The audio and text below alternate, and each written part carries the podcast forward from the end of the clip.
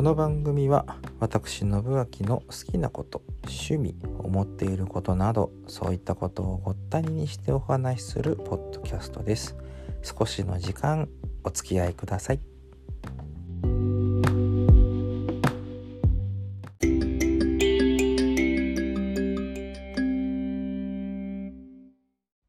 まあ、最近の野球事情ねあの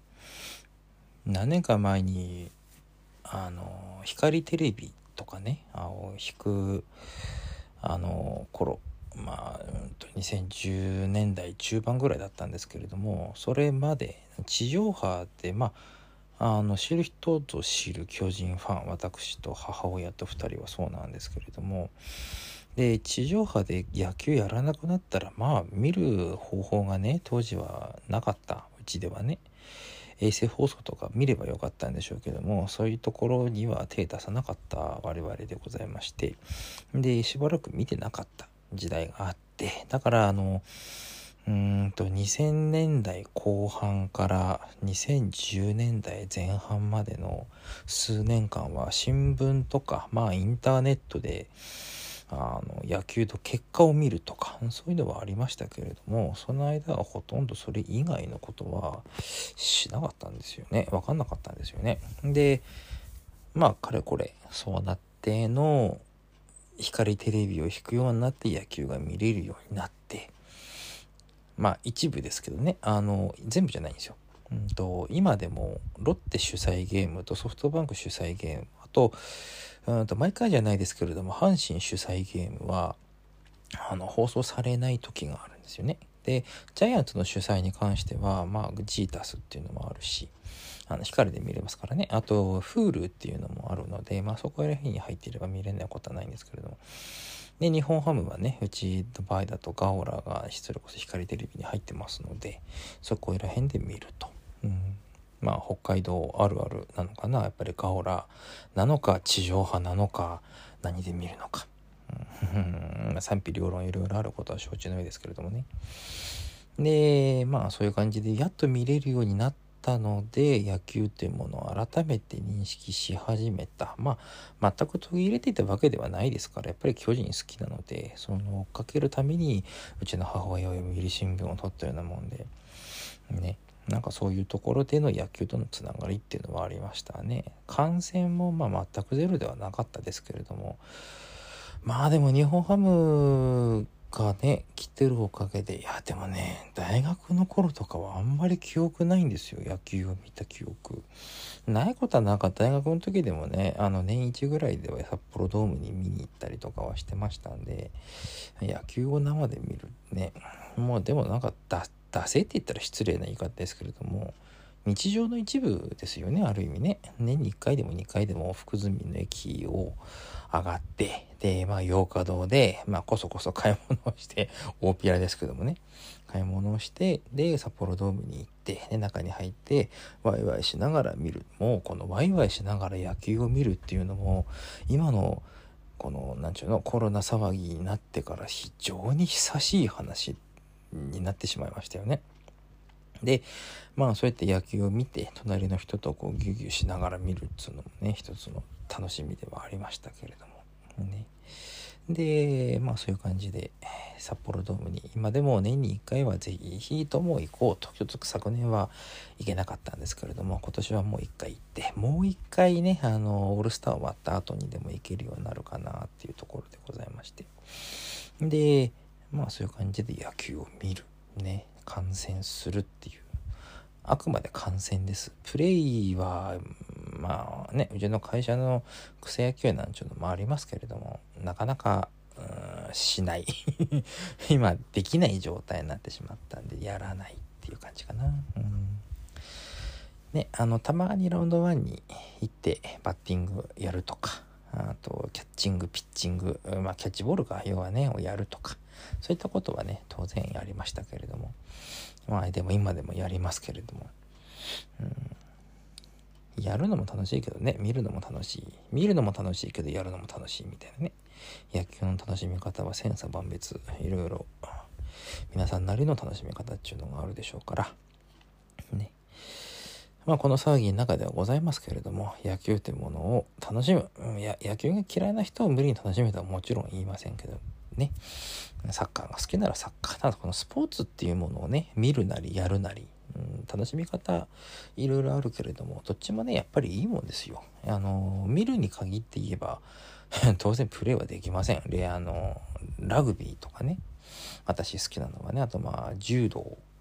うん、とかそういうのはできないですけれども見るのは楽しいのがねそうそそこらへんオリンピックとかねまあぼちぼち開催されますがあのまあ無観客とはいえですよ。テレビでは当然見れますのでそういったところからね見てみてさあどんな感じで見れるのか。どういう感じで日本人選手が日本チームが活躍していくのかみたいなね、うん、そういうのが楽しみではあります。観戦スポーツを見る、ね、やるもそうですけど見る、うん、やっぱりなんかこう楽しいですよね。いや、うん、もうなんかキリがなくなるので。いろいろと場合分けを考えるとね、うん、それ以上のことは今日はもう言うまい。スポーツ観戦のすすめ。うんまあ野球を中心とした私の今日の雑談でございました。皆さん何何何卒いろいろとお楽しみになってくださいね。これからもスポーツは当然続いていきます。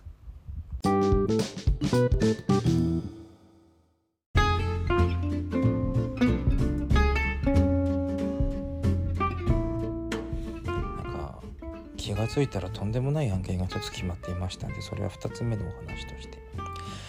えーと、7月17日土曜日の夜6時スタート。毎度おなじみになりましたトマト畑さん札幌市中央区南4の、えーと、東2丁目ですね。こちらの方開催されます。坪野綾子さん山下薫さん私下山信明浩太そしてオーナー渡辺裕二さんの5組5人出演でございましてワンドリンク付き1500円スタートが6時夜6時でございますので9時までに終わるということで、えーとまあ、ちょっとスリムな感じでワンステージやってまいろうかなと思います。そして、大問題です。7月24日、私といつもお世話になっております、コードさんとの2人で行われます、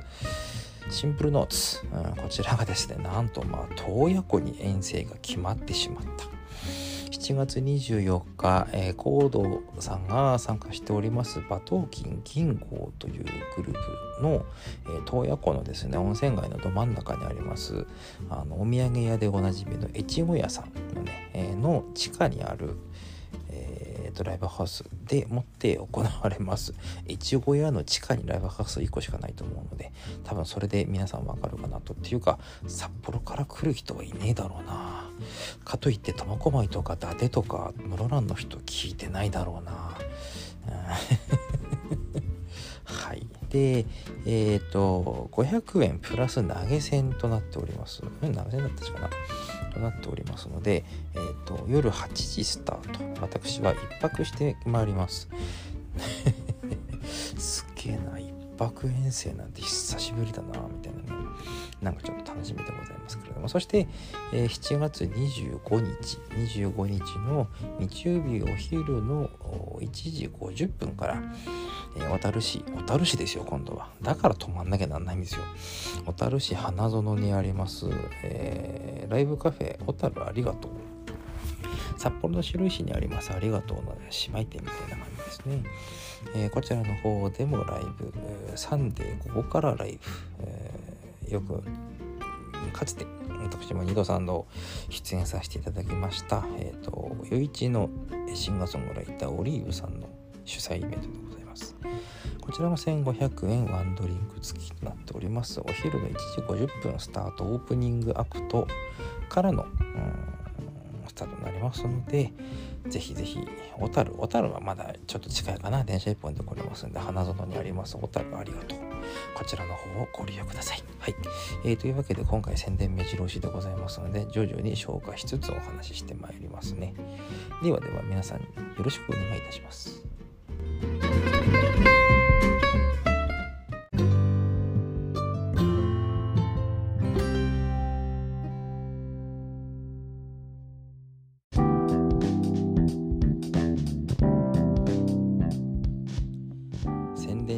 係するところでいけばさあさあ困った問題ですよっていうのがねその7月24日の、えーと、シンプルノーツの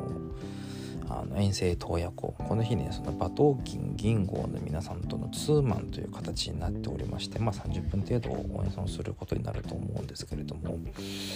うーん我々もねシンプルノーツもできるっていうかあの私も私もですよ銀号の皆さんとの演奏が待っている。さあ困った。どうしましょうどうしましょうって感じですね。勉強中です。頑張って覚えますいろいろと。はい。で